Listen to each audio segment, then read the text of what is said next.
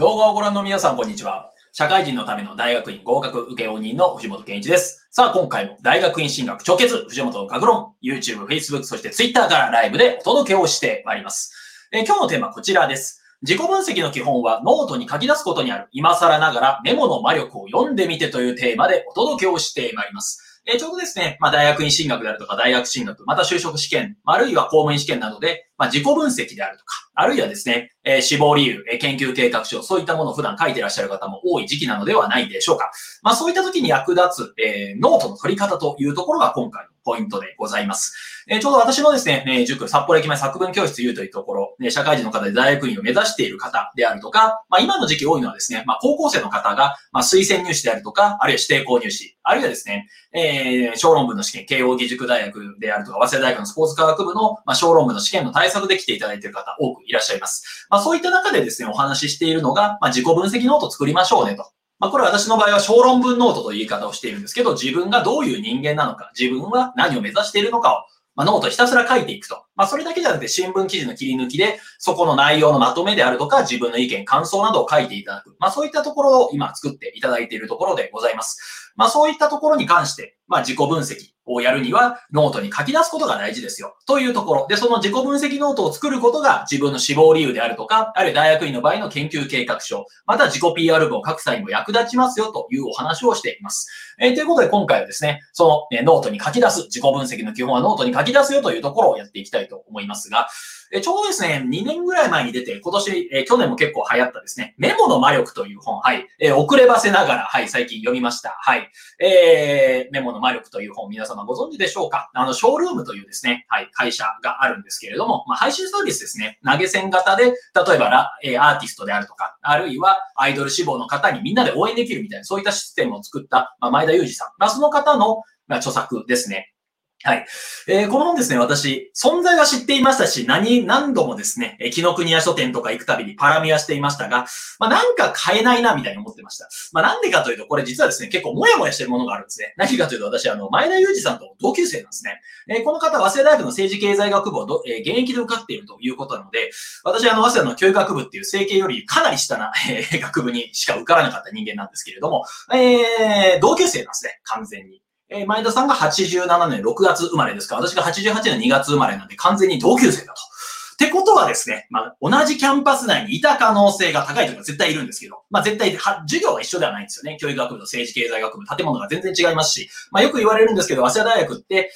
学生数同期が1万人いると。まあ、絶対知り合えないというところなんですが、まあ、なんか、同級生が書いてると思うとですね、なかなか買って読む気しないんですよね。なんか、買ったら負けな感じがするというか。えー、っていうところですね、はい、地味に敬遠をしてました。まあ、なんか買ったら悔しいよね、みたいな。はい。あ、でもですね、まあ、最近思うところがあって、えー Kindle で買ってすぐ読み終わりましたが、やっぱ買ってよかったですね。なんかすごく、あ、この人すごいなと、純粋に、あ、この人、あ私もこの人見習って頑張っていかなきゃいけないなという思いになりました。っていうところでですね、はい、え地味に敬遠する思いが自分の成長の妨げになっていたなというのを改めま、改めて実感した次第でございますが、まあ、このメモの魔力という本ですね。はい。えーこの本を、の中を読みました。まあ、メメモの魔力という本はですね、まあ、結構何かというと、まあ、とにかくメモを取ろうよと。自分の人生を変えるためにメモを取ることによって自分の可能性が広がっていくよというところ。で、このメモの魔力という本の冒頭にはですね、まさに自己分析のエピ、え PR、自己分析のですね、エピソードが出てくるんですね。えーなんだろう、めっちゃ今日噛みまくってるな。はい。え自己分析の、はい、エピソードが出てきます。まあ、どういうことかと言いますと、この、え前田裕二さんがですね、え自分が就職活動するときに何をしたかというと、まあ、ノートに対してですね、じひたすら自己分析をしていったというところが書いてありました。まあ、いろんな就職活動のノー、で就職活動の本を買いますと、自己分析のための質問で出てくるんですね。例えば自分が今まで人生で頑張ったことは何何かとか、自分の尊敬する人は何かとか、自分が、読んだ中で一番印象に残ってる本は何か、みたいなところをですね、まあ、質問がひたすら出ていると。だから、その質問に対して自分がもう徹底的に書いていこうということになったわけですね。えー、というところでノート30冊にわたって自己分析をなさって、まあそれで、えー今後の自分を考えていったり、あるいはですね、それをもとに自分で起業したりとか、まあそういったところをなさっていった、えーというところがありました。えー、このメモの魔力の中ではそういったエピソードだけではなくて、まあ、どうやってメモを取ったらいいのか、またですね、メモを取ることによって自分が今後どうやって成長していけるのか、みたいな話がひたすら出てくるんですね。えー、その話を私自身もですね、まあ、読む中で、あ、自分がやってたことと結構、あ、方向性間違ってなかったなっていうふうな思いになりました。えー、私もですね、まあ、大学院進学と言いますか、まあ、大学院進学を決めて、またその後ですね、自分が教員になる時も、まあ、ひたすらメモを取っていったっていう記憶があります。まあ、これ何かというと私ですね、まあ、あんまり言いたくないんですけど、大学院進学をした後ですね、まあ、結構研究に行き詰まったり、自分の進路とか今後を見失って、まあ、うつ状態になった時がありました。えー、もう本当に何もやる気はしなくてですね、なんか、本当にこのまま博士行ってもどうせ、まあ、うまくいかないし、だからといって、まあ、修士課程もう一年をやるわけにもいかないと。で、どうしようかっていう時に、まあ、その行き場のない思いというのをですね、ひたすらあの、ノートに書き出していってたの、えー、があったんですね。まあ、そのメモの魔力にあったような話にもなるんですけれど、私自身はなんか非常に人生に行き詰まった時にですね、毎回ノートに、ま、めっちゃ書いて、その中でですね、あ、じゃあ自分はこういう強みがあるからこれをこうしていけばいいんだみたいに気づいて、それが今後の進路につながっていったというふうな経験がございます。えー、だからこそですね、まあ非常にメモの魔力という本に書いてあった内容と、まあ、結構自分シンクロしているなというか、結構これすごく、あ、自分のために書かれた本だな、みたいな感じになって、非常に、え同級生の本ながらすごく、あの、尊敬をしながら読ませていただいたというところでございます。えー、このですね、自己分析であるとか、自分の考えをひたすらノートに書き出すみたいなところ。まあ、これですね、まあ、前田さんも言ってますし、えー、他のですね、今までのメモに関する、えー、私が今まで読んできた本の中にも結構あった話なんですけれども、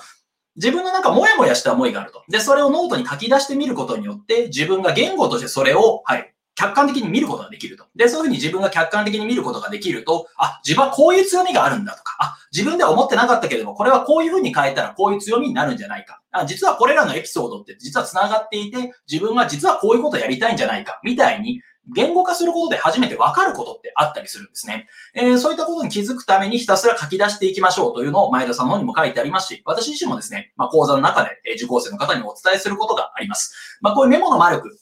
まあ、すごくいい本ですので、皆様読んでいただければというふうに思いますが、まあ、こういうですね、自己分析のために徹底的にノートえにメモをしていくとか、あるいは自分に対して質問を投げかけて、その回答をひたすら書いて考えていく。で、えー、それで1行書いたことについて、それは本当にそうなのかなっていうふうにひたすら考えてメモを追記していくと、まあ自分が本当は一体何をしたいのかとか、自分はどういうふうな強みがあるのか結構見えてきたりするんですね。えー、自分の考えを書くことで深めていくという。まあこのメモの魔力という本を一言言うと多分そういった本だと思います。で、私自身もですね、こういうメモの魔力にあるような、まあ、自己分析のやり方であるとか、あるいはですね、えー、ひたすらメモをすることによって自分の考えを整理していって自分の今後につなげましょうみたいなこと。まあ、自分の中でもなんとなくやっていたと。で、それを前田さんの本読んで、改めて、ま言語化してもらって、あ、じゃあ私もこの方向性でまた頑張っていけばいいんだなというふうに改めて感じることができたという次第ですね。えー、ここから何を言いたいかというと、まあ、はい、自己分析の今日はノートに書き出すことですよと。まあ、何かと言いますと、えー、例えば、面接が、試験がありますとか、あるいは小論文の試験があります。あるいは自分が研究経過書を出さなきゃいけない。あるいは面接の際に自分の志望理由であるとか自己 PR 文を考えなきゃいけない。まあそういった時に何をすべきかというと、遠回りに見えても自己分析から始めましょうということですね。まあこの前田さんが自己分析ノート30冊書き切ったみたいなところをお話ししていたのと同様、えー、私もですね、受講生の方には、まあ小論文ノートとか、あるいは自己分析ノートみたいな名前にも言ったりしますけれども、まあ自分についてひたすら書きましょうみたいなことを、えー、ご指導しています。まあなんでかというと、それをやることによって自分がなぜこの会社に行きたいのか、なぜこの学校に行きたいのか、自分は大学院で何をやりたいのか、そして出た後何をしたいのかっていうのを、まあ、明確に形作ることができるからですね。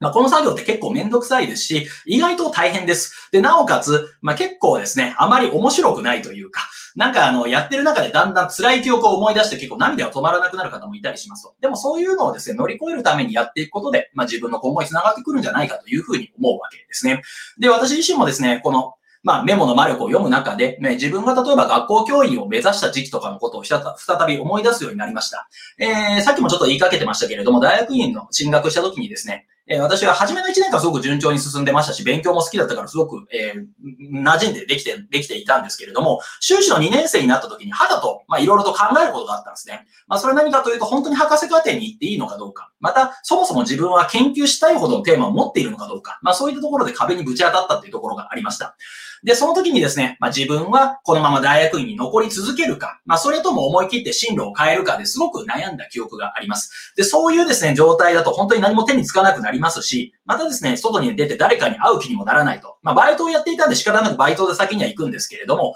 まあそれ戻ってきてずっと、えー、自分の家に引きこもったままみたいな時期が、えー、3、4ヶ月ぐらいですかね、ありましたね。で、そういう状態を吹っ切れるのに役立ったのが、まあ、ノートに、まあ、自分の考えをひたすら書いていくということでした。えー、それが例えば、まあ、ブログの形で出したりもしてましたし、あるいは原稿の形で書いたりもしてましたし、自分がノートにもただ書いたっていうのもあるんですけれども、まあ、そういった中でですね、結構、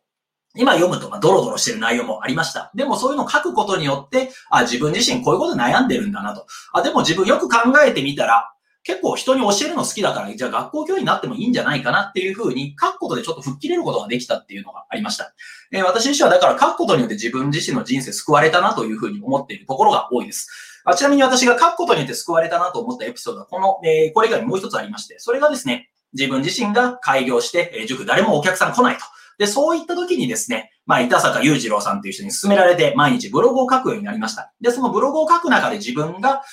一体何をしたいのかなとか、えー、毎日、毎日ブログを書く中でですね、自分は一体お客さんに何を提供できるのかな、自分はどういう思いで起業したのかなっていう思いを、まあ嫌でも言語化する機会を与えられたんですね。まあそれで書く中で、あ、自分は文章の書き方をお伝えすることで、まあ他の方の人生をより良くするお手伝いをしているんだということに気づけたりもしました。まあ、だからこそそれも書くことによって気づけた。まあ、前田さんの言い方をするんだとメモの魔力に気づいたということになるんじゃないかなというふうに思っています。で私自身がですね、こういう文章の書き方の塾、小論文の書き方の塾、また面接とか大学に進学の塾をやっている最大の理由っていうのは、まあ、書くことによって自分の人生良くなりますよということを伝えたいっていう思いがあったからでもあります。だから、えー前田さんのですね、メモの魔力という本、まあ改めて読んでみて、あ、これまさに自分のために言っている本だなというふうに実感ができたのがすごく良かったことだなというふうに思います。えー、各位私は子供の頃からメモ魔とよく言われていまして、まあ学校の先生の話とかもう全部書き残そうみたいな形で、まあ真剣にやってた時期もありました。まあ大学の時代とかですと、まあこれは結構極論ですよね。えっ、ー、と、室先生っていうですね、まさに教育学部に、えー、で、代々いるですね、外国種の先生がいるんですけども、その人の授業ってめっちゃ早口なんですよね。で、その人の授業についていくために、まあ、大学ノート一冊用意しました。で、えー、1回の授業の中で半分、半分っていうのはノートの半分ですね。要は何かというと、全部で、えー、60ページあるノートの30ページぐらいを1回の授業で使い切ったってことがありまして、まあそれぐらいメモするのは結構好きな人間なんですよね、と。まあ、メモの取り方の要領が悪いと言われてそうおしまいかもしれませんが、まあ、それぐらいですね、まあ、私は昔からノートとかメモ、すごく好きだったというところがありました。まあ、だからこのメモの魔力という本、すごく親和性はある本ですし、まあ、読んでみてですね、あ、これまさに本当に自分のために書かれた本だなというふうに思える本と、まあ、出会えて大変良かったなというふうに思っています。で、私自身はですね、このメモの魔力にあった内容のように、まあ、メモの魔力、なんとなくでも気づいていた人間ですと。だからこそ、まあ、この本を読んだおかげでですね、まあ、もっと小論文の書き方であるとか、文章を書くことで人生より良くなりますよっていうことを、もっと多くの方に伝えていけるように努力していきたいなというのが、この本を読んでの感想でございます。で、その上でなおかつですね、えー、自己分析をやっている方には、まあ、ぜひですね、自分の考えをひたすらノートに書いてみましょうと。自分はどういう人間で何をしたいと思っているのか。そして自分が今まで人生どういうことをに注意してきたのか。で、また自分は今後どう生きたいのか。まあ、それをひたすら書き出していきましょうというふうなアドバイス、まあ、今後もしていきたいなというふうに思う次第でございます。えー、今日、今回の内容、ちょっといろいろと取り留めのない内容になってしまいましたけれども、まあ、今回はメモのマルコ、今更ながら読んでみましたよというお話でございました。で、そこにもあったように自己分析のために徹底的にノートにメモをしまくっていくと、まあ、自分の今後にもつながっていきますし、自分の考えを書くことで深めていけると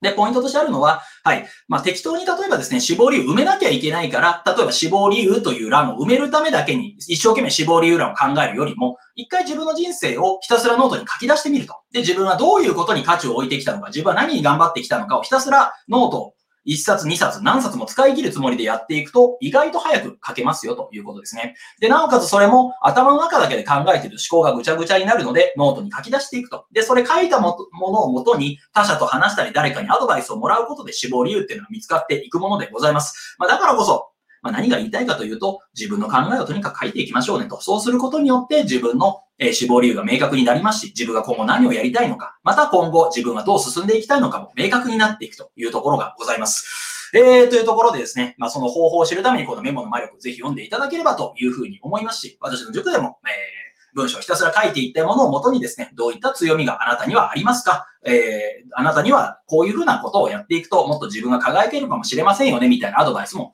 うちの塾で行っておりますので、まあ、気軽にご相談いただければというふうに思います。えー、ということでですね、今回は、はい、早稲田の同級生でありました、はい、前田裕二さんの本を紹介するという内容でおお届けをしてまいりました。就職活動であるとか、まあ、大学院進学、えー、またですね、え大学進学などで志望理由書、自己 PR 部、また研究計画書を書くときは、まずはその土台となる自己分析をひたすらノートに書き出してみるところから始めてみてはいかがでしょうか。えー、こういった形の情報発信をですね、毎日やっておりますので、もっと見たいという方は、いいねボタンやチャンネル登録ボタン、また概要欄からですね、メルマガ登録、LINE 登録も可能ですので、お気軽にどうぞ。今回も最後までご覧いただきまして大変にありがとうございました。